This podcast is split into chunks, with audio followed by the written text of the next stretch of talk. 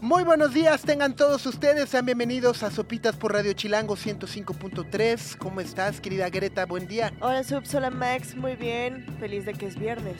Sí, ya se acerca el fin de semana, pero empezaron las campañas. Ah, Dios da, Dios quita. Eh, así arrancamos este 1 de marzo con los Dandy Warhols. Es Bohemian Like You del 13 Tales from Urban Bohemian. Bienvenidos.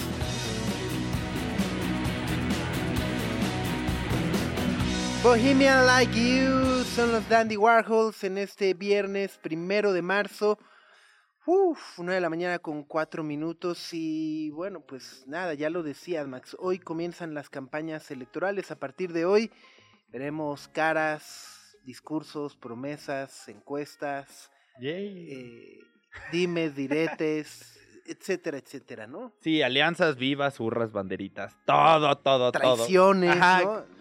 Cada poste de la ciudad va a estar recubierto con la cara de alguien. Eso está cañón. Eso es horrible. Horrible, horrible, horrible. Eh, y bueno, pues justo, ¿no? Por ahí en, en, en sopitas.com hicimos un ejercicio, ¿no? De cuánto dinero se van a hacer, ¿3 mil millones de pesos? Tres mil millones de pesos es poquito más, es lo que cuestan las campañas, pero no crean que la elección, no, lo que le dan a los partidos par- para promocionarse. o sea, entre todos los partidos reciben, ¿no? Exacto. 3 mil millones de pesos, nomás para este periodo, Solo O para sea- estas elecciones, exacto. ¿no? La cantidad exacta son 3.304 millones 893 mil 614 pesos. Órale. Me sentí como niño de lotería, pero no, esa es la cantidad exacta. Una lanotota. Para que tengan, pues, que sus tenis fosfo, su chalequito vino. su- Como no, mandar a hacer chalequitos, ¡uh! El, el peinado ahí, panista por excelencia, ¿no? El banderitas, el- impresiones, todo, todo, todo. Hijo, es que es lo que es terrible, ¿no? Eh, ajá. Ah, Hijo, y es que aparte luego ves también, ¿no? Ayer que presentaban los equipos de campaña y puro reciclado, este, eh, es tremendo, ¿no? O sea, lo de la línea 12 que se cayó, que estén dos de los responsables en una misma campaña para una presidencia me parece impensable. e- O sea, cañón. es insólito, ¿no? Eh, pero bueno, pues sí, hoy arrancan las campañas, obviamente queremos hablar poco de ello y enfocarnos, y obviamente nuestra idea será enfocarnos en los problemas que realmente creemos que nos afectan en nuestro día a día, ¿no? Y, y más allá de dimes y diretes, pues preguntar justo cuáles son las propuestas, cuáles son las soluciones que pretenden llevar a cabo quienes aspiran a gobernarnos y por supuesto también poder consultar a expertos para saber si estas promesas o propuestas son viables o si es puro pájaro en algún, ¿no? Exactamente. como suele ser. Exacto. Que las promesas no sean, voy a alargar el recreo, como en la Sí, secundaria. Ajá. bueno, yo, yo llevo diciendo que van a crecer la economía este, y pues cuál. ¿no? Voy a terminar con la tarea. Así, para que no se vuelvan. No, no, la, la, la seguridad y cómo, y cómo acabaste la inseguridad. Ah, pues borrando, este, ¿no? Ajá. Borrando las denuncias. Este, hay menos, porque pues sí, se registran menos. ¡Eh! ¿No? Hay menos corrupción, ¡eh! se registra menos corrupción. En fin. Y bueno, pues también hoy despertamos con una muy triste noticia como es la partida de nuestra queridísima Lynn Feinstein, una voz que marcó sin lugar a dudas la cultura de nuestro país desde su paso en eh, Rock 101, ¿no? Eh, desde Salsabadeando, Sono Rock, eh, eh, etcétera, todos esos programas que tuvo, fue una de las primeras voces femeninas que yo recuerde en, poner y hablar de música alternativa en México, en nuestro país, y luego posteriormente, pues bueno, pues jugó un papel importante en la época dorada de MTV. Eh, pues creo que fue directora de noticieros, de programación de MTV para Latinoamérica. Eh, y bueno, ni, ni qué decir, obviamente también de su evolución a productora y supervisora musical en un sinfín de proyectos de cine y televisión, creo. Sí, así es. Eh, sí, co- como dice Subs, no solo eh, su legado es importante en la radio y en ese tipo de producciones, sino también en la industria del entretenimiento. Participó, fue una de las colaboradoras más cercanas de Alejandro González Iñárritu, participó como supervisora musical, por ejemplo, desde su trilogía de la muerte que arrancó con Amores Perros, 21 gramos, eh, Babel, y participó en todas las películas de, de Iñárritu, uno de sus proyectos más recientes y aclamados fue como supervisora musical en Roma, eh, de Alfonso Cuarón, pero también en la, en la televisión tuvo muchísimo impacto y en los últimos años también trabajó en alguna de las series más exitosas y más aclamadas en ese aspecto musical como lo es Dark, eh, como son un sinfín de series. Entonces sí es una de las personas que más impacto han tenido en la cultura me- mexicana, sobre todo en los aspectos musicales. Así es, justo. eh, pues sí, estudió psicología, ¿no? Ujú. Este, trabajó en radio, cine, televisión, eh, publicidad. eh, ganó el Ariel, si no me equivoco, ¿no? Por la música de Amores Perros en su momento. Ujú. eh, una pionera en la industria musical mexicana, impulsora de nuevos talentos, creadora de experiencias musicales y sin lugar a dudas una figura inspiradora para muchas generaciones. Tenido la oportunidad de justo de, ver también eh, cómo este árbol genealógico de profesionistas que encontraron una oportunidad gracias a Lini que luego han podido desarrollarse en diversos eh, plataformas, en diversos medios, en diversos oficios. Y pues nada, lamentamos muchísimo, nos da mucha tristeza su partida y le mandamos un abrazo a todos sus amigos, a todos sus eh, familiares y esperemos que esté en un mejor lugar dentro del universo. Querida Lynn, te mandamos un abrazo donde quiera que estés. Y pues dicho lo anterior, vamos con un poco más de música. Esto es Crangbing. La canción es May 9th. Son las 9 con 10, están escuchando Sopitas en Radio Chilango 105.3.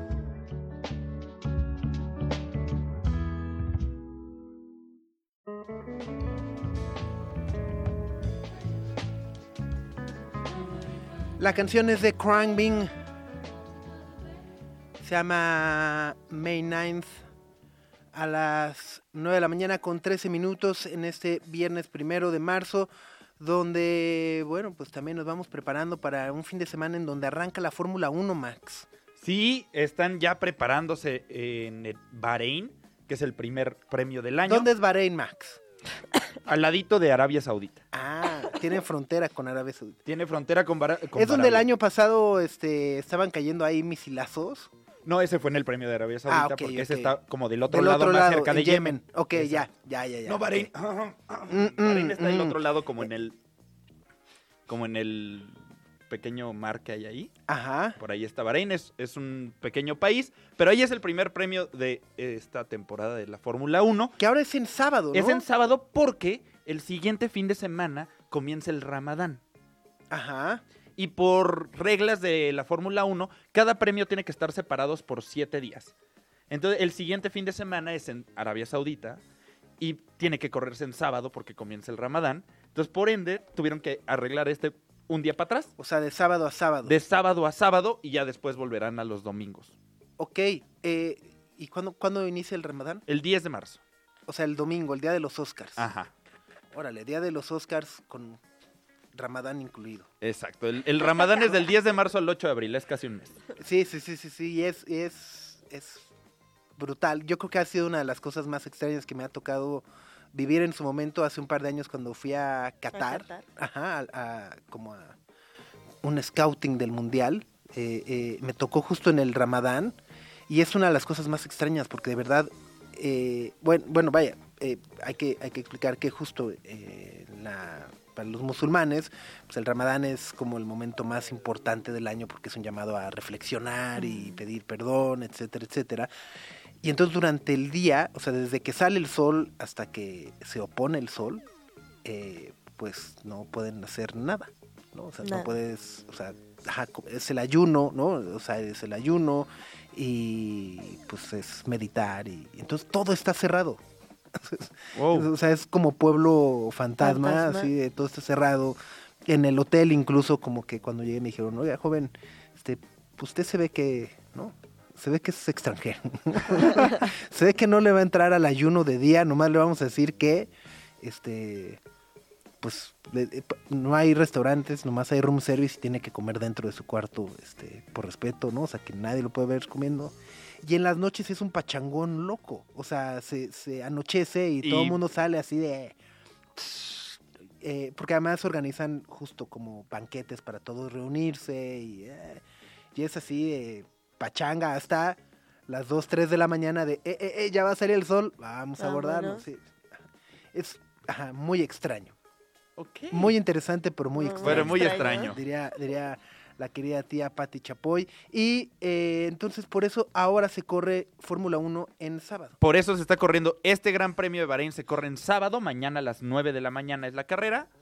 Y el de Arabia Saudita también es en sábado, el 9 de marzo a las 11 de la mañana. Y ya después toman una semana de vacaciones, se van a Australia y vuelve todo a la normalidad. Ya es en... No, el de Australia también dice que es... Ah, bueno, es que es en sábado en la noche por el cambio de horario, ¿no? Ajá. Pero en realidad se corre ya en domingo. Ya, ya se Ajá, corre en domingo sí. porque van a Australia, Japón, China y, a- y acá se nos desbarajustan Sí, pero hay varios que son sábados por la noche. O sea, en, en México, horario de México es mañana a las 9 de la mañana, luego el sábado 9 de marzo a las 11, de la mañana, luego el 23 de marzo ya es por la noche, ¿no? El, el de Australia, el del 6 de abril es a las 11 de la noche, que es el de Japón, y ya el de China es, sí es el domingo a la 1 de la mañana. Sí, no, ya, ya se empiezan a. O a sea, en horario decente otra vez hasta el 5 de mayo en el de Miami, El de Miami. que es a las 2 de la tarde. Y el de México llega, eh, digo, ya no hay boletos, ¿no? Este, salieron a la venta, se acabaron, pero es el 27 de octubre. Exacto.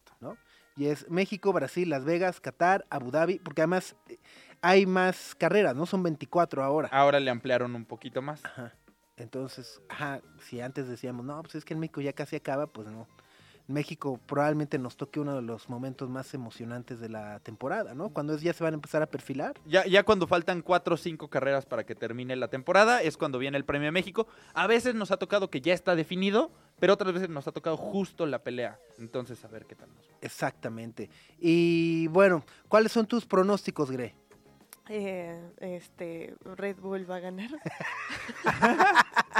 ya pensando Sí, en escuderías. Y, y Checo Pérez va a dar un gran papel, nos va a representar. Checo va a llegar en tercero. Pero, por ejemplo, Piastri, Ocon, Pierre Gasly, ¿cómo, ¿cuáles son las posibilidades que le ves a, a Sargent y a Yuki Tsunoda? Pues no traen tan buen coche, pero Van a la pasar... pista les va a favorecer. Exacto, muy bien. Van a pasar aceite. ¿no? Van a pasar aceite. ¿no? Eh, y bueno, es la última temporada de Hamilton con Mercedes, que esa también será una de las narrativas de toda la temporada, ¿no? Ya he visto ahí de repente este videos de, no, pues, nunca había visto al Hamilton tomarle fotos a su Mercedes, se ve que se los va a pasar por WhatsApp a los de Ferrari, ¿no? o sea, como si el espionaje de Fórmula 1 fuera tan obvio, ¿no? Es, ajá, de, De que así, se a ver, a ver, espérame, ajá. déjale, tomo una foto, ¿no? Este, y bueno, y obviamente pues también está prohibido y penalizado. Exacto. O sea, ajá, no creo que Lewis Hamilton, después de tantos años de, de experiencia, diga, ah, sí, voy a tomarle una foto para mandársela a los de Ferrari. ¿no? Pero bueno, hay mucho chisme, ¿no? De que en qué momento se definió, que si este, él se quería quedar con Mercedes, pero luego no le dieron el contrato que él quería y que llegó Ferrari porque se enteraron y que guau, guau, guau. y- Es así como de la venganza. Sí, Sí, sí, el sí, clavo sí, sí. saca otro clavo. Tal cual. Chen. Tal cual. Órale, alguien eh, dice, yo tengo en mi fantasy a Max Checo. O sea, ¿hay un fantasy de la, de la Fórmula 1? Sí. ¿Y, y, y- y ¿Qué haces hace? en eso? O sea, Pues ganan puntos por rebases, eliges a tus pilotos. Curioso. tu cara te delata, Max. Ni como... siquiera lo dijiste con Sí, sí, sí. O sea, está curioso, No, no, o sea, tu cara te delata No. que le has entrado. Le entré una vez. No, pero, pero no suena muy emocionado, o sea, no es como de, nah, está increíble, bla, bla, bla. Pero luego tienes un fantasy el NFL, un fantasy el la Champions, se te acaba la vida también. Y el hay que- dinero. exacto. Ah, Entonces también hay que optimizar Pero el, ajá, el de la Fórmula 1 justo que, o sea, te dan premios por rebase, por pole position, por, Por- veces por que entra al patinarte. este, si choca no choca. eh, porque Ajá, además pero- él dice, tengo a, a cuatro, a Max, a Checo, o sea, ¿cómo haces un equipo? O sea, que Checo te cambia las llantas y o sea, ajá. O sea, en el de fútbol me queda muy claro, porque es, o sea, pones unos defensas, unos delanteros y tal, tal, pero en, e- en esto, que es un eh, deporte, vaya, individual, hay un equipo detrás, pero el desempeño es individual. ¿Cómo armas un equipo de fantasy? Te dan puntos por cada piloto. Acá igual Jonathan, que es el que lo juega, nos puede explicar. Exacto. La entrada es de 500 pesos, cinco corredores y las escuderías por la semana. Entonces los eliges, tienes como un presupuesto para elegir a los pilotos, porque si no, pues agarras al que siempre gana. Ah, tiene ahí su gracia. O sea, tú- Ok. ajá. Ok. Muy Si te extraño, gusta pero la muy Fórmula 1, interesante es- también. Es una buena ¿no? manera de. Luego María Silos dice, Piastri se está haciendo de mis favoritos. Ojalá le gane a Norris. Ok. Pits más rápido, ¿no? Este, pues, pues sí, eh, pinta para estar. Y, y el Drive to Survive, ¿no? Que Está bueno el está bueno, chismecito. está bueno. Sí, sí, sí, sí. Ya está sí, toda sí. la sexta temporada arriba, ¿no? Eh, Ya. sí, ya, Sí, ya, ya, ya, ya, ya, ya. ya, O hay sea, quien no debe de ir, ya, hay quien ya se la acabó, no, no, hay quien ya Ah. se la devoró así de, ¿no? Este, y bueno, pues ojalá muchos sigan el ejemplo de Debris, Ay, siendo piloto de. Fórmula 1 que tiende su cama y limpia las Las ventanas. Y tiene ¿Eh? su aspiradora. Y acomoda su ropita por colores. Y pierde. ¿no? Y lo traicionan ¿no? y lo sacan. Enfrente de todos. Y tú que tienes un trabajo cómodo, no eres ni para levantar el plato en el que comes de la mesa, de veras. Chihuahua. ¿no? Chihuahua. Chihuahua. Aprende a Nick Debris. Ay. En fin. Bueno, vamos con música. Hoy es viernes, como todos los viernes, vamos a estar platicando con nuestra querida Elvira Liceaga, que hoy nos va a platicar de Carcoma, una lectura de la escritora española Laila Martínez. Y también vamos a platicar de Dune 2, que finalmente se estrena. Y eso significa que si no fueron a ver alguna de las películas nominadas al Oscar que salieron hace algunas semanas, pues resígnense porque seguramente no va a haber salas. ¿no? O sea, todo va a ser Dune. Ajá, probablemente. Ayer ya llegó a las salas de cine la tan esperada segunda parte de Dune de Denis Villeneuve. Y como recordamos. Ay, ay, ay. Y como recordamos hace unas semanas, el director y el elenco principal, encabezado por Timothy Chalamet y Zendaya, vinieron a la Ciudad de México y tuvimos oportunidad de platicar con ellos. Así que les vamos a estar presentando nuestra entrevista con Josh Brolin, con Florence Pugh, con Austin Butler, etcétera, etcétera. Ahí está. tal, para que se convenzan de ir. Y vayan, exactamente. Y antes, pues qué, nos cabe esta del IMSS. Es el bolero acompañado el querido Camilo Lara con Fudekush.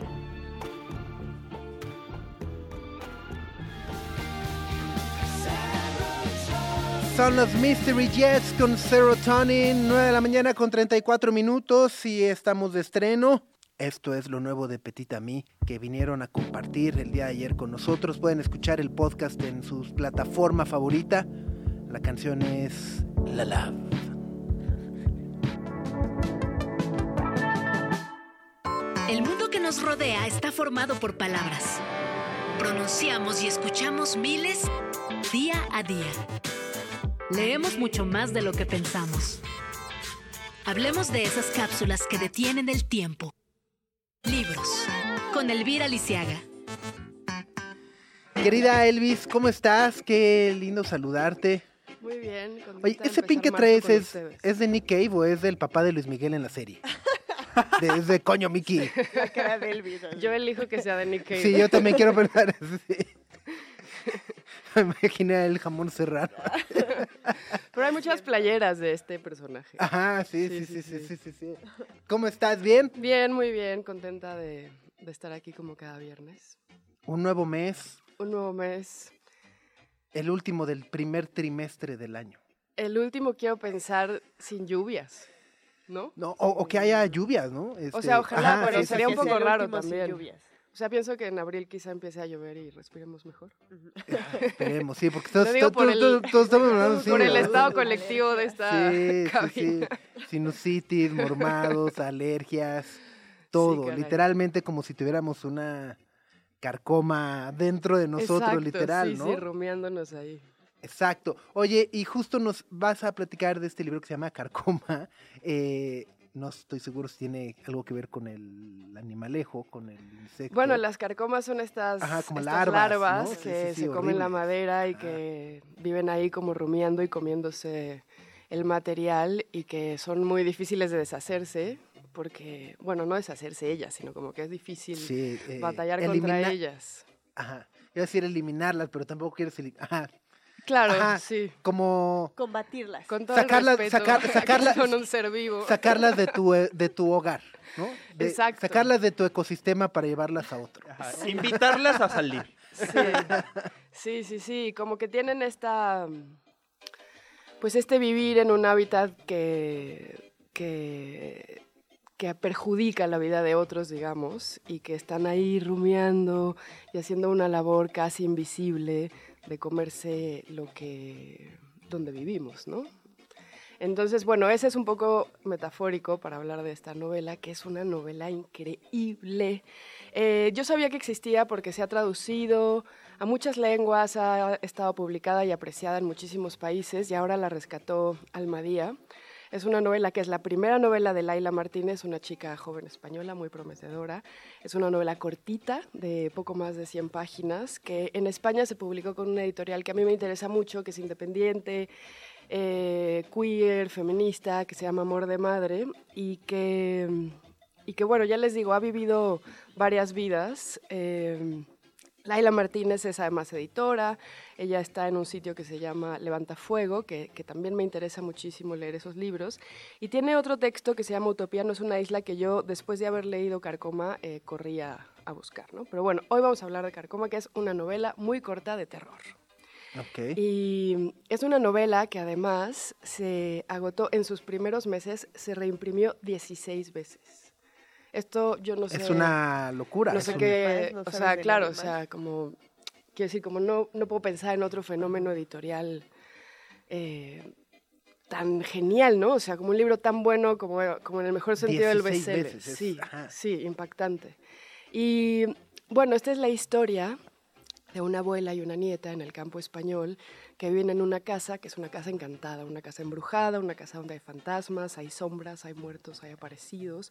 Y conecta un poco con la leyenda, con la cultura popular, con estos pueblos eh, afectados directamente por la guerra civil en donde se crean pues convivencias con lo sobrenatural. Y ella dice que la casa de esta novela, que además la casa es un gran personaje porque respira, esconde, te atrapa, no te deja salir, eh, se achica, eh, es como que todo el tiempo la casa está viva a lo largo de la novela y te deja o no te deja salir, ¿no? Entonces ella dice que es la casa de su abuela, que es la casa de un pueblo y que su abuela de hecho cree en estas cosas, cree que, que estamos viviendo vidas en casas construidas sobre los muertos, sobre los fantasmas que vienen a, pues, que vienen a hacer un ajuste de cuentas, porque estas apariciones son de personas que fueron víctimas de las violencias de guerra, violencias de Estado, violencias machistas. Entonces, bueno, es interesante porque creo que creo que malentendemos o prejuzgamos un poco el terror como género literario y pensamos que tiene que esa sobrenaturalidad es muy lejana y, y, pensamos como que no tiene, no sé, como que no nos dice nada sobre quiénes somos y sobre cómo vivimos. Y para mí, aunque esta novela es un pueblo español eh, que yo relaciono a la Guerra Civil Española, para mí es México también. Es decir, como la cantidad de víctimas que están desaparecidas, la cantidad de personas que no sabemos dónde quedaron, la cantidad de personas que enterradas, que, que viven en la tierra de alguna manera y, y bueno, nosotros somos un país de desaparecidos. Entonces, para mí tiene una lectura muy latinoamericana y que revela, pues, de la mejor manera, como con una ironía y con una especie de vuelta estética, eh, el terror de la vida, de la vida real. ¿no? Este libro además está escrito con muchísima oralidad, tiene pocas comas, como que tiene una prisa interesantísima de cómo hablamos y de cómo en nuestro lenguaje se, se, se, dicen mentiras o se esconden realidades y cómo nos contamos cuentos. Son capítulos intercalados de la abuela, y de la nieta, en donde además se van contraponiendo las historias, como que luego la abuela dice, bueno, lo que les contó mi nieta no es verdad, ese niño que desapareció no en realidad se escapó de la casa, sino que pasó algo más. Entonces se van dejando como misterios a lo largo de la novela muy interesantes, es muy atrapante. Yo tengo poca poca relación, debo decir, con este género y ahora creo que, creo que le voy a entrar con mucha, así como salivando, porque hay muchas mujeres escritoras latinoamericanas eh, haciendo terror. Está María Fernanda Ampuero, desde luego Mariana Enríquez, que además eh, como que celebra mucho esta novela. Eh, están escritoras que retratan las violencias de la vida cotidiana, perdón, de las mujeres y los pueblos, con, con esto sobrenatural que parecería como una épica que no nos toca y que sin embargo está evidenciando, no sé, los mares donde quedan los migrantes, eh, los pueblos donde se entierran a las personas que no sabemos qué fue de ellas. Y para mí es muy interesante como este, este juego, porque nos están hablando directamente a nosotros, ¿no? Y sobre todo creo que hay una cosa de la herencia y de la memoria, porque aquí está la abuela y luego está la nieta, y es como la nieta ha heredado una casa llena de fantasmas y llena de muertos. Y, la memoria colectiva del pueblo pues pasa a través de ellas y cómo se heredan de generaciones en generaciones pues las heridas sociales, los traumas de los pueblos, estas eh, desigualdades también, porque además la abuela era trabajadora doméstica y cuidaba niños, entonces cómo estas desigualdades se reproducen en las generaciones y con esta reproducción de la desigualdad también se hereda como una limitación de, la identidad, ¿no? Eh, somos esto, nos han hecho esto y tenemos un montón de muertos que nos siguen. Y, al mismo tiempo, no sé, te escucho y, y reflexiono mucho también como ver las casas como entes vivas, ¿no? O sea, donde vivimos, qué ha pasado antes. O sea, vaya, muchas veces cuando llegas a un nuevo lugar te dicen, uy, aguas con la niña, ¿no? Aguas con la niña que asusta. Pero de verdad las historias que han ocurrido detrás o que guardan esas paredes, ¿no? Eh, y, pensar también en, los relatos de estas eh, tres generaciones, ¿no? Este, cómo cambia también la perspectiva, ¿no? De, de un hecho también de cómo lo percibe una nieta, una niña, ¿no? A, cómo lo puede percibir una persona mayor. Totalmente. La casa es un personaje increíble a lo largo de la novela, que además ya les decía, es muy cortita, entonces está, está llena de este... O sea, una casa encantada, con fantasmas, y una casa viva y muerta al mismo tiempo que te atrapa y que determina tu vida porque se hace chica, se hace grande, respira, eh, no te deja salir, te cierra las puertas. Eh, hay un closet en donde siempre hay algo que está palpitando ahí dentro, como que te recuerda un poco a un terror casi casi hermoso, me parece, como que de los cuentos de terror que nos contaban de niños, Babadook, estas cosas, ¿no? Eh, entonces como que hay una parte muy entretenida, casi divertida de estos fantasmas que están viviendo ahí, hasta que se, se va poniendo eh, terrorífico, ¿no? Y entonces hay un momento en donde se vuelve, se evidencia que esta no es una novela de terror conservadora, en donde todo va a volver a la normalidad, que es como el terror que nos cuentan cuando somos niños, ¿no? Eh, los fantasmas se van a ir, los muertos se van a hacer las paces y tal vez se van al cielo, ¿no? Aquí no, aquí ellos tienen más poder que nosotros y la casa es más poderosa que sus habitantes. Y es muy interesante cómo ella quiso. Me, gusta esa parte. ¿eh? Sí, sí. Y es muy interesante cómo ella apostó por un terror que además reflejara que como sociedades no hemos cerrado episodios de violencia como puede ser una guerra, ¿no? Eh, ella decía como, bueno, si nosotros hubiéramos hecho la chamba colectiva que hay que hacer para sanar esas heridas sociales y políticas, bueno, quizá yo hubiera escrito una historia con un final feliz, ¿no? Me, me recuerda, o sea, todo lo que estás eh, diciendo me recuerda un poco a Madres Paralelas de Pedro Almodóvar. o sea, es como la historia está centrada como en la maternidad, pero también hay una parte que habla sobre la deuda histórica que tiene España con las familias de los desaparecidos y todas estas aperturas de fosas clandestinas donde encontraron muy cuerpos. Y, o sea, me, me, me hace mucho sentido lo que dices y pensando en esta película, porque como que Almodóvar dice que la historia se construye como a partir de las memorias que el dolor te permite contar. Pero esas historias van, son las mismas, pero van evolucionando porque una mamá la cuenta y dice, se llevaron a mi esposo, pero una hija dice, se llevaron a mi padre, pero una nieta dice, se llevaron a mi abuelo. O sea, es la misma historia, pero cambia porque permanece ahí y ese terror de no encontrarlo y qué pasó con él y los objetos que se llevó y que ya no volvieron a encontrar, si se los llevó, desaparecieron. Hay una historia ahí que dice que creen que el papá cuando se lo llevaron tenía la sonaja del bebé en la mano, se desapareció, ese día desapareció de la casa, se la habrá llevado, se perdió, o sea, como todas esas intrigas que suceden. Se la llevó el ratón. Yo bien serias. no, no, se la llevó el ratón. ¿Cómo nos cuesta, no? Hablar de estos temas. Em, sí, sí, totalmente. Son generaciones, eh, por lo menos en la literatura, yo veo que son generaciones jóvenes las que están retomando esta deuda histórica que tú llamas, que además en este caso tiene más que ver con, no solo con que la historia nos está pisando los talones y nos está cobrando este sentimiento colectivo de, cómo vamos a hacer justicia. También tiene que ver con la venganza de los muertos. O sea, tiene que ver con este ajuste de cuentas de tanta injusticia, de tanta violencia, de tanta necesidad de sobrevivencia de unos que violentaba a otros, ¿no?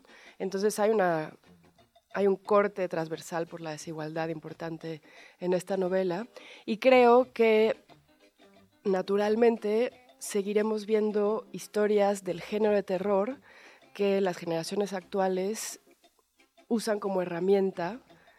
No lo digo en un sentido como instrumental, lo digo como en un sentido como de una vía para empezar a hablar de eso que, antes no podíamos y que hemos heredado como generación, pero que también seguimos viviendo de otras maneras, ¿no? Porque en el caso de España, como que bueno, hay un periodo exacto de la guerra de los desaparecidos, pero siguen pasando otras cosas. Y en Latinoamérica, que este libro yo siento que es súper latinoamericano sin serlo, eh, pues la estamos viviendo. Y entonces una de las formas de como más efectivas, ¿no? Es una palabra que no me gusta usar porque siento que la literatura no se no se escribe para ser efectiva, para hablar de otros temas. O yo pienso que, lo que tiene que hacer es contarte un cuento o una historia, más que ponerte un debate en la mesa.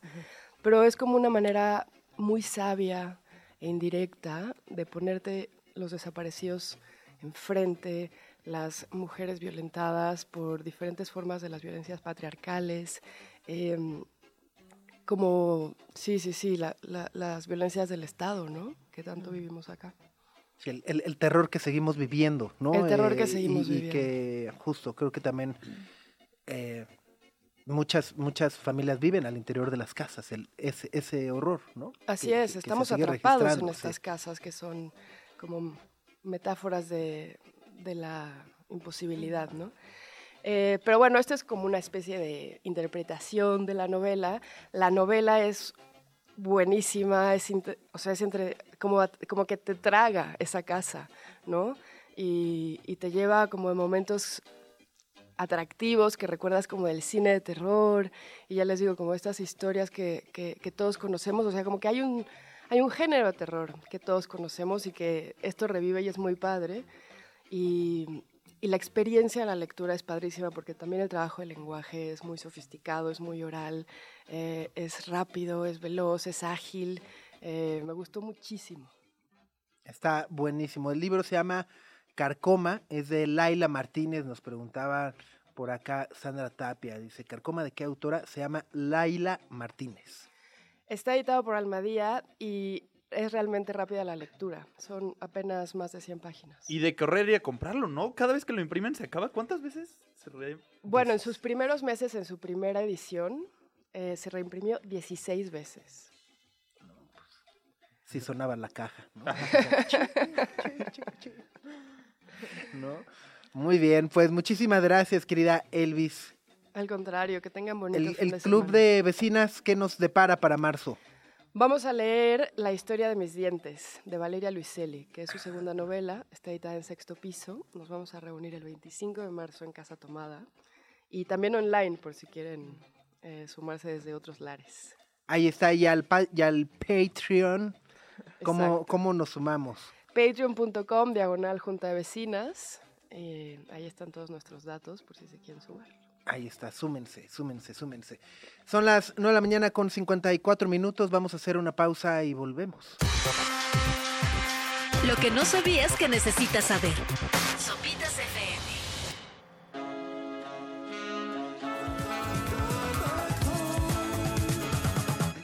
Es el maravilloso David Byrne, Everybody's Coming to My House a las 10 de la mañana en punto, viernes primero de marzo, ya lo platicábamos, hoy se estrena Dune parte 2 en todas las salas de cine, recordarán que hace casi un mes fue cuando se llevó a cabo esta eh, monumental premier en el Auditorio Nacional con todo el elenco que vino, que si el Timothy, que si la Zendaya, que si la Florence Pugh.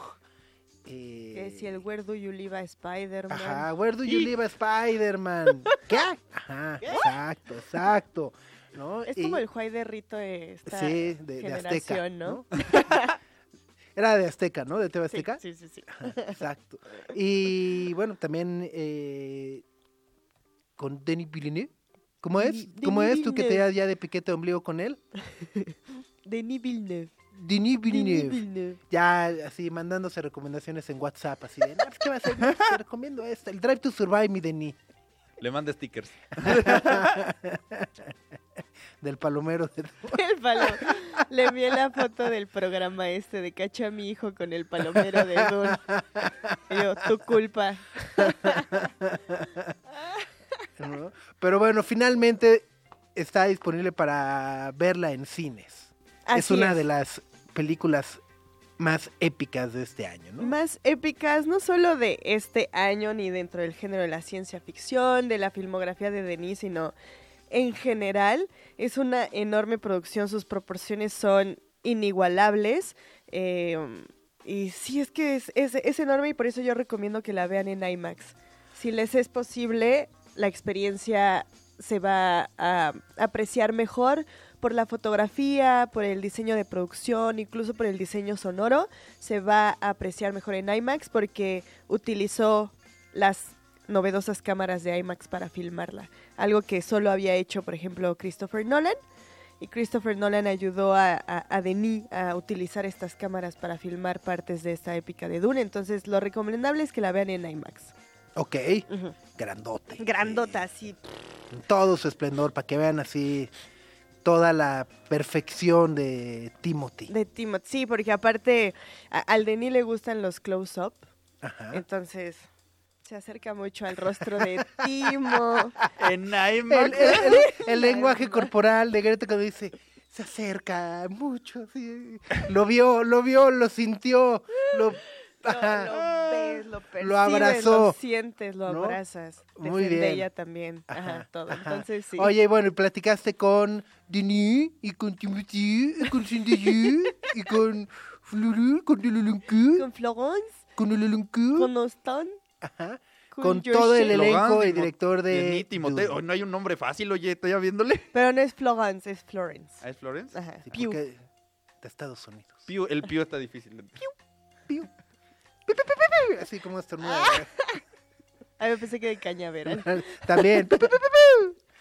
Ajá, Pero bueno, sí, platicaste hablamos con eh, todo el, bueno, el director y el elenco de La Duna. De Dune, sí. Y eh, tuvimos una entrevista uno a uno con Denis. Y algo que le, que le queríamos preguntar es como, obviamente, cuando escuchas el título de Dune, lo primero que piensas es en ciencia ficción. El libro se ha vendido desde la década de los 60, que se publicó como la historia más grande de la ciencia ficción, la que define al género. Star Wars está basado en Dune. De ahí han partido muchísimas, muchísimas historias que reconocemos mucho del género. Y también cuando piensas en ciencia ficción, lo primero que se te viene a la mente es como espacio, tecnología, robots, artificialidad, digital, demás. Sin embargo, yo aprecio mucho el cine de Denis Villeneuve, específicamente lo que ha hecho en la ciencia ficción, porque ha- siento que ha redefinido al género y lo ha hecho muy humano. Su ciencia ficción va del potencial de la mente, de la capacidad del cuerpo para adaptarse a distintas circunstancias, de evolución, de cómo el cuerpo más bien es el futuro de la ciencia, por decirlo de alguna manera. Entonces le quisimos eh, preguntar sobre esa parte de cómo ha redefinido el género de la ciencia ficción y cómo parece muy contradictorio justamente a la idea que tenemos como muy cerrada de lo que es el género y esto fue lo que nos dijo. A very good uh, observation and question, and it's about Dune. That's what makes the book so interesting. It's about humans, and it's that's why I, I it's when you read Dune, it's it's like less about science fiction, more it's like a, the work of a historian that uh, would have been in the future and describing us the political uh, problems, uh, uh, political struggles. Uh, it's it's um, it's a book about humanity, and I tried to make the movie uh, uh, the same. It's there. It's not really an exploration of new technologies or things like that. The technology in Dune is in the background, and the, the center of the focus is, is is the drama of the and the adventures of Paul Atreides in the desert. That's what's absolutely interesting. Ajá. Eh, junto a lo que nos dice eh, Denis es de, precisamente, él, él cuando tenía 14 años encontró el libro de Dune, lo leyó y ahí cambió completamente su percepción sobre la vida. Entonces dice, de eso se trata precisamente Dune, es una historia sobre humanos, pero dice, cuando la lees no todo es ciencia ficción. En Dune sí hay maquinaria y sí hay tecnología y sí hay todos estos elementos que son muy atractivos, incluso visualmente cuando hablamos del cine, pero todo eso está detrás. Dune se trata de Paul Atreides en el desierto y cómo va viviendo esta aventura y todo este drama, todo este... Dune es una película muy política que pone sobre la mesa aspectos como sobre el medio ambiente, sobre la ecología, sobre la existencia de estos como líderes carismáticos, etcétera, etcétera. Entonces dice, para mí Dune es sobre humanos y a partir de ahí él ha diseñado como su filmografía en la ciencia ficción para hacerla como más, más humana. Ok. Y bueno, también platicaste con Timothy. Con Timothy. ¿Es tan Eh, perfecto como, como se ve? Sí, como lo sí. percibimos. Sí está muy bello, sí está muy bello. También el Austin, todos. Sin piedad. Sí, ajá, Todos. sí, sí, sí. Eh, y a Timothy, que él es el protagonista principal, él interpreta a Paul Atreides, eh, le preguntamos sobre como esta evolución que atraviesa su personaje de la parte 1, que la parte 1 es como un preámbulo, un prólogo de la verdadera acción, que es lo que ocurre en, en esta parte 2. Entonces le preguntamos que en Arrival, otra película de Denis Villeneuve, hablan sobre una teoría muy interesante de la lingüística que dice que el idioma que hablas moldea la forma en la que piensas. O sea, piensas a partir de- del idioma que hablas. Eso es una teoría como muy conocida, es como muy interesante. Lo que le preguntamos a Timo, a Timo, Era a partir de eso, yo hablo el lenguaje del amor. híjole, No, no, esa no fue la pregunta. Esa no, Ok. no. Esa no fue la pregunta. Eh, lo, lo que le quisimos preguntar es como esa relación entre esta teoría que Denis plantea en una de sus películas y el desarrollo que tiene Paul Atreides en este personaje, porque debe de aprender el idioma de los Fremen para que pueda entender el poder del desierto, los rituales, la importancia de la comunidad. O sea, una vez que aprende el idioma, ya puede empezar como a pertenecer a esta sociedad que él pretende eh, liberar en parte y relacionado un poco con la venganza de la muerte de su padre, etc. Entonces le preguntamos como eh, la relación del lenguaje con su personaje y esto fue lo que nos dijo. the the quality of Chakopsa in this film. I would also say in the book, it's uh, um, like we have, um, you know, with languages here, and uh, God, I'm gonna sound like a like a fucking college major, but um, but um, you know, a lot of languages don't have words that other languages have. You know, in French, and people say awkward in French now, but there's no real word for awkward. You know, which key representative of like, oh God, I just sound like I'm out of my mind. Um, that in in in uh, that that's not so much an expression of the culture out there. So similarly, Chekopsa is a you know a, a highly communicative language. Uh, and that for Paul is, uh, as you said, a representation of him being accepted amongst these people. And uh, in the context of the movie, really is the way he communicates his status, his leadership, his authority.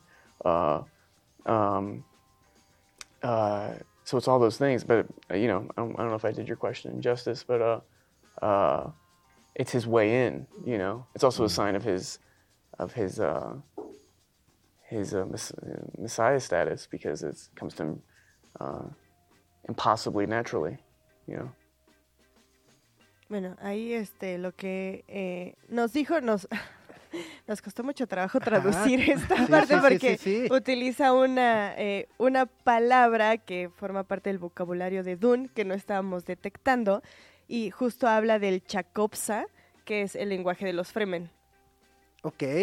Ajá. Entonces, este, dice, bueno, la calidad de- del, del idioma, por decirlo de alguna manera, tanto en la película como en, en el libro, se basa en la importancia del lenguaje y se pone por un ejemplo de, en el francés no existe una palabra para awkward, que es como incómodo, Ajá, raro. ajá. Ajá. Extraño. sí. Ajá, no existe una palabra. Y eso justamente sucede mucho con el Chakopsa de los Fremen en esta película.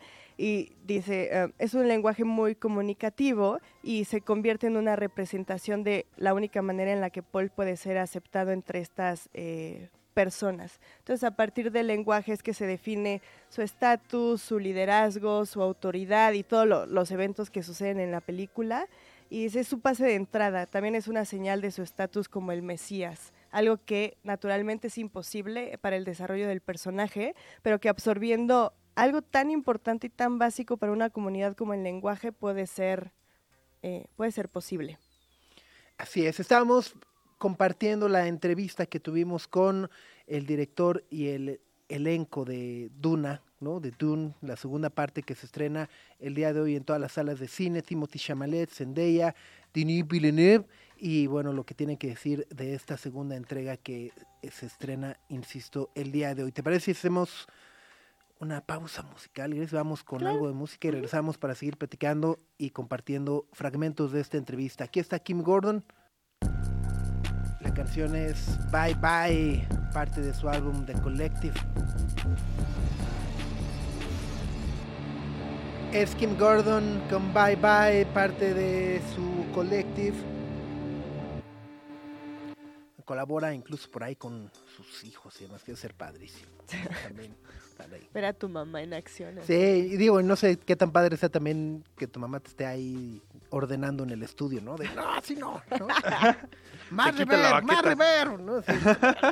Ajá, exacto. Pero bueno, eh, estábamos platicando sobre el estreno de Dune 2. Tú ya la viste, Greg. ¿Te Ya. gustó? Magnífica, cinco Sí, sí, sí. estrellas. O sea, independientemente de que soy muy fan de la novela o de Denis o etcétera, etcétera, sí es una muy buena película. Insisto, las proporciones son muy grandes, pero lo más destacado es que, mm, ya lo decíamos, Dune es una novela muy política que pone sobre la mesa muchísimas conversaciones y lo que hace Denis es respetarlas todas, pero entregándonos aún así un espectáculo visual impresionante. O sea, la conversación como política, eh, ecológica, religiosa está ahí, pero aún así utiliza todos los recursos que tiene para hacerlo visualmente impresionante. Entonces, es una historia que va muy rápido, dura dos horas cuarenta más o menos. O sea, o sea, está... nada mal. Ajá, sí, o sea, para la extensión de, de- del libro y demás. sí, Tranqui. O sea, pero es muy rápido. ¿Qué tiene que hacer en dos horas cuánto? Nada, nada. Pero es muy rápida, o sea, te va contando la historia de manera continua y eh, sí, sí es muy épica. Hay Ok, una, ya, una ya. sí. Eh, eh, esa- eso lo dice, lo dice todo. Y bueno, compartíamos ahorita algunas eh, frases de la charla que tuviste con Denis Villeneuve, con Timothy Chalamet, sobre lo que significa este trabajo, ¿no? Tanto como director como uno de los protagonistas. Y bueno, por supuesto también pudiste platicar con Zendaya. Sí, con Zendaya. Zendaya desde la primera eh, entrega interpreta a Chani. Eh, Chani en la primera película tiene pocas apariciones a partir de que es más como una visión de Paul Atreides, pero ya en esta segunda parte ya entra de, de lleno al desarrollo de la historia y lo que le, le preguntamos a Zendaya es como esta complejidad, es un personaje muy interesante en el libro, pero Denis la cambió much- mucho para, para la película, para en función como del desarrollo de la película. Y Chani es como una hija de la guerra. Desde que nació, los Fremen, ah, o sea, su comunidad ha sido explotada y ha sido aterrorizada por esta casa conocida como los Harkonnen. Entonces, el único camino que conoce hacia la libertad es la violencia. Pero eh, la complejidad de su personaje parte de que lo entiende como un mero recurso el único recurso existente como para pelear por la libertad de su pueblo y para, para que dejen de existir, pero al, mismo tiempo es una persona muy empática, es una persona muy, muy amorosa y obviamente tiene una historia con Paul Atreides, entonces le preguntamos como acerca de, este, de esta complejidad de su personaje. Absolutely. I think if anything, the most difficult part about um, the love story is that I think this type of love or this type of tenderness, I think, is a new feeling for her. Um, and I think she has a lot of guards built up because of what Paul represents to her. Um, and if anything, she she despises the the entire Benny Gesserit system that that that made made him exist in her in her world. So um, just the sheer idea that there would be love there for him is is difficult enough. Um, and I think that you know she doesn't really get to experience as much tenderness I think as, as other people get to to experience. So I think that this is all very new to her and scary, rightfully so.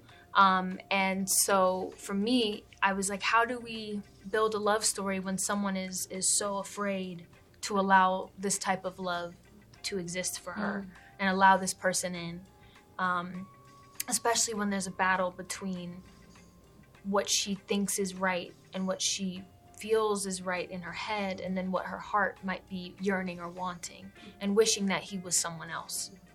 Um, and i think uh, it only makes for i think a more devastating end which i can't you know give away but um, but yeah absolutely. I think she is while extremely powerful and and strong physically um, and fierce i think she also is is very strong and fierce in her vulnerability too.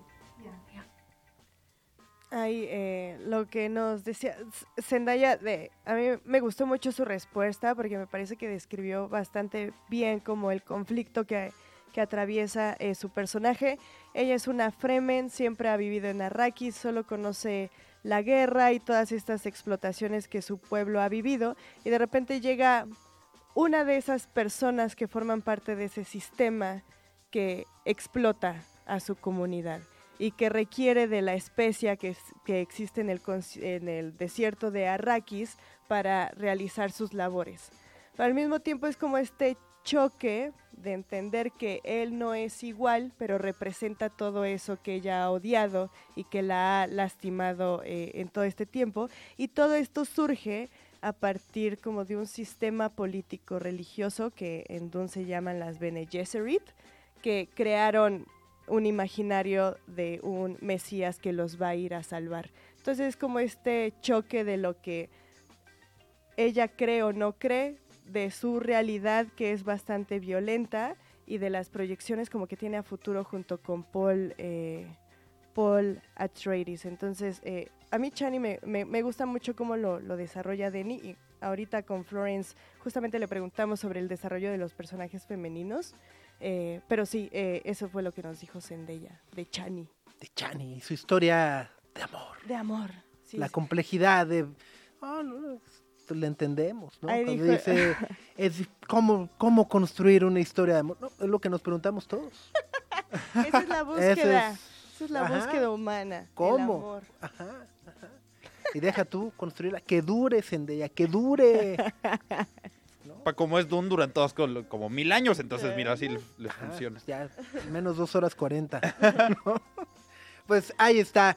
Es la, ¿Dirías que es la recomendación de la semana? Eh, ¿Dune? Ajá. Sí, o sea, sí hay eh. que ir hoy.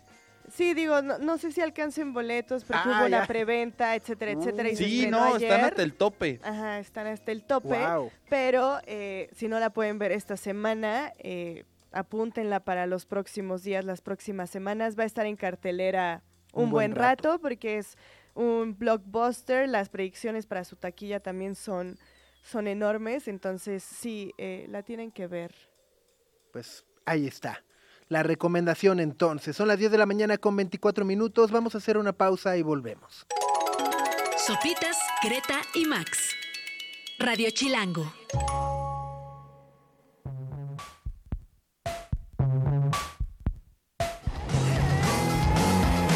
Todo el atasque de San Vincent con esta canción que estrenó el día de ayer, Broken Man, parte de su nuevo álbum, la batería a cargo de Dave Grohl y bueno, un disco que estará lleno de colaboraciones que conoceremos en su totalidad el próximo mes de abril. Son las 10 de la mañana con 32 minutos en este viernes primero de marzo. El día de hoy es el Global Day of Unplugging 2024, que es lo, lo que leo.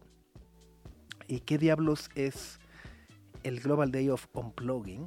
Bueno, pues básicamente es una iniciativa para que nos desconectemos. Desenchufar. Desenchufarse. Y entonces, bueno, la, la idea completa es que elevemos nuestra conexión humana más que digital, más que con aparatos. ¿no? Y Ah. bueno, pues justo parte de esta iniciativa de que, bueno, pues aunque sea una hora o dos, puedas poner abajo tu aparatito, Max. Ajá. Ajá. Ese aparatito, ¿no? Que te tiene Ajá. ahí embobado todo el tiempo. No te permite participar en las conversaciones. De carne y hueso, ¿no? Este, y.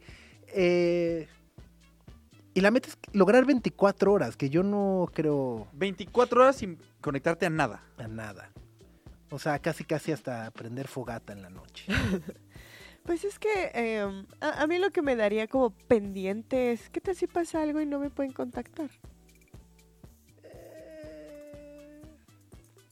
Luego es de, se salió el perro, no lo encontramos. ¡Ah! Ah, pues lo resolverán. Hay cosas que solo uno puede resolver. Ay. No, bueno, pero 24 horas sin 24 horas sin conectarte a nada. Yo, Puedes yo así no- quedarte en tu casa así. O sea, sí. pues, pues, pues o no sea, quedarte en tu casa. O sea, no quedarte en tu casa. Puedes irte ahí a la montaña a platicar con. los Pero ¿cómo le avisas a alguien? O, Acompáñame a la montaña. Si a la montaña chance es mala idea porque no le dices a nadie y terminas en el pico de Orizaba o algo así. Es el destino. Eh, no lo sé. Yo no, yo no lo lograría. O Quizá sea, unas horas está bien, ¿no? Pero todo un día. yo lo agradezco. O sea, por ejemplo, yo sí agradezco eh, en el avión. O Ah, sea, yo en el avión, ¿no? yo Es un es más, ajá. O sea, de, oye, pero hay WhatsApp gratis, no me importa. No. No, no, no, no, existo. Estoy en un avión, aunque sea, aunque sean 50 minutos de aquí a Tuxtla Gutiérrez, donde sea, no me moleste, ¿no? Eh, y por cierto, esta semana nos platicabas por qué es importante, Max. Max, ¿por qué debo apagar mi teléfono en modo ¿Por qué avión? debo ponerlo en modo avión? Ay, eh, Ajá, eh, cuando tú subes a un avión, justo, muchas personas pensamos que no es importante y hay mucha banda que le vale tres hectáreas y vas así a 10 A mil 10 pies. mil pies. Ajá, y nada más escuchas el tin, tin, tin, tin, ¿no? Y es así de, señor, apáguelo. Ah, Hay, varios puntos muy interesantes. Para, para esta pregunta le preguntamos a un piloto. Así, oye, ya, fuera de onda, ¿para qué sirve el modo avión? Y hay dos razones principales. Una es el electromagnetismo con el que funcionan las conexiones celulares, que puede interferir con los aparatitos que tienen los pilotos en la cabina. Ajá. Aparatitos, eh, refiriéndome al altímetro, al velocímetro, a la O sea, dirección, toda la consola de... toda la consola. Entonces puede interferir y les puede dar El direcciones panel de control de la aeronave. Exacto, entonces chance tú le estás apuntando a Tuxtla Gutiérrez y terminas en Belice. Entonces es muy importante que no estorben por ahí.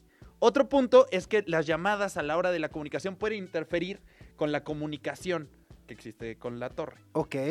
Entonces también puedes estorbar.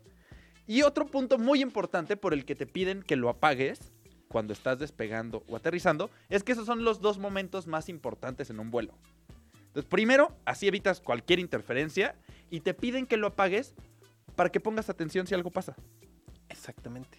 O sea, en realidad ya Por no eso, tiene nada que por ver eso, con el por eso estorbo. también te dicen que te quites los audífonos y demás, ¿no? Exacto, no es porque tu música se vaya a meter en la torre de control, no. es para que estés atento, por si algo sucede en estos dos momentos que son los más Atento importantes. ya, ah, atento ya.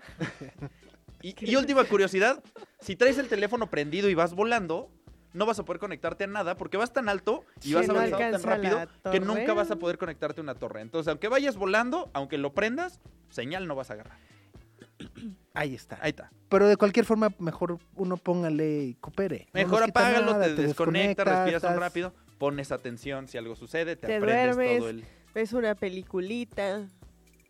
Ah, Es que luego están las películas de los No. No, pero hay que desconectarse y ver películas tampoco cuenta. no, es- en un vuelo es distinto. Puedes tomar un libro, poner tu no. imaginación a volar. que- Luego, eh, sí, la lucecita que no te da directamente a ti. El otro es- no, no puede dormir porque está todo iluminado. Ay, no. Ay, ay, ay, ay. Y Bueno. la- hab- hablando de la lucecita, esa también me la contó el piloto y es muy interesante. Cuando en un vuelo te apagan las luces, no es para que duermas. Es para que tus, to- tus ojos estén acostumbrados a la oscuridad. Si ¿Por algo si sucede, puedes ver. Ah. Oh my God, eso está muy impresionante. Grandes preguntas que me Yo pensé el de- Yo sí pensé que dije, ah, ya es hora de dormir. Ajá, sí, sí. Porque además también pues, te piden luego, ¿no? Que cierres, este, o sea, los que en la ventana, que cierren Ajá, ahí, que bajen la... la cortinita, ¿no? Y se oscurecen solas luego ya esas ventanas, Wow. ¿no? ¿En serio? Ajá. ¿Y no estés todo deslumbrado si pasa algo?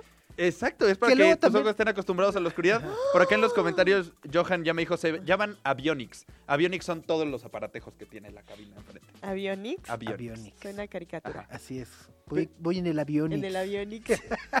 La de los ojitos está chido y también tienen la de las ventanitas que Ajá. te piden que abrirlas.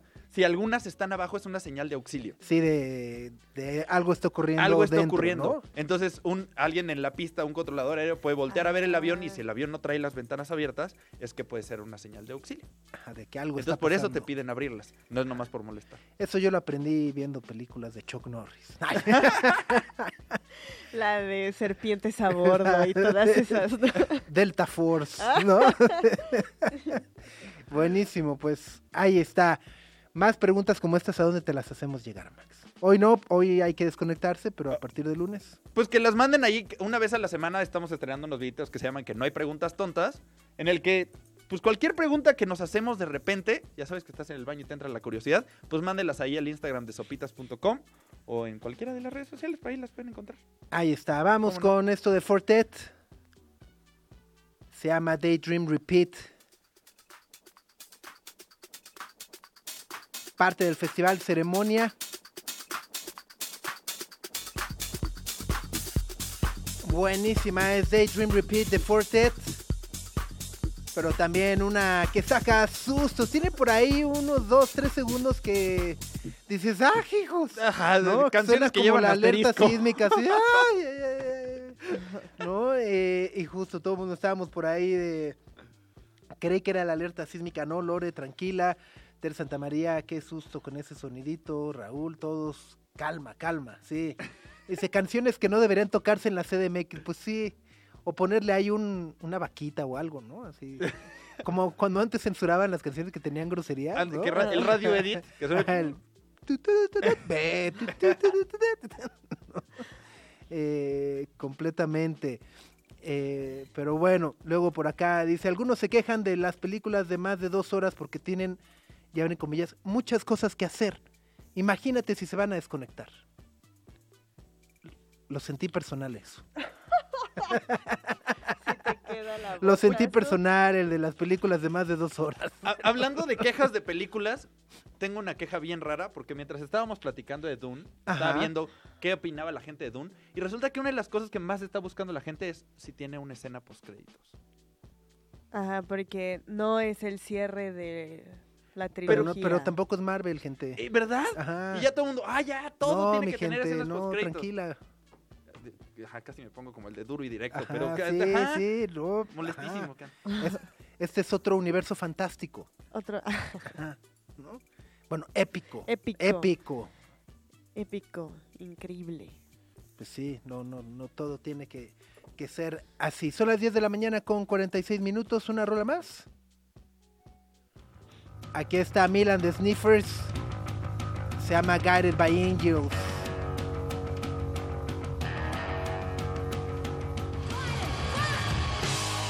Guided by Angels es a Milan de Sniffers a las 10 de la mañana con 49 minutos. Uh, si no tienen plan para el fin de semana, este los va a hacer sentir aún más miserables. Pero estoy viendo por acá que el hijo de uno de los billonarios o millonarios de la India, Anant Ambani, celebrará su pre-boda este fin de semana, Ok.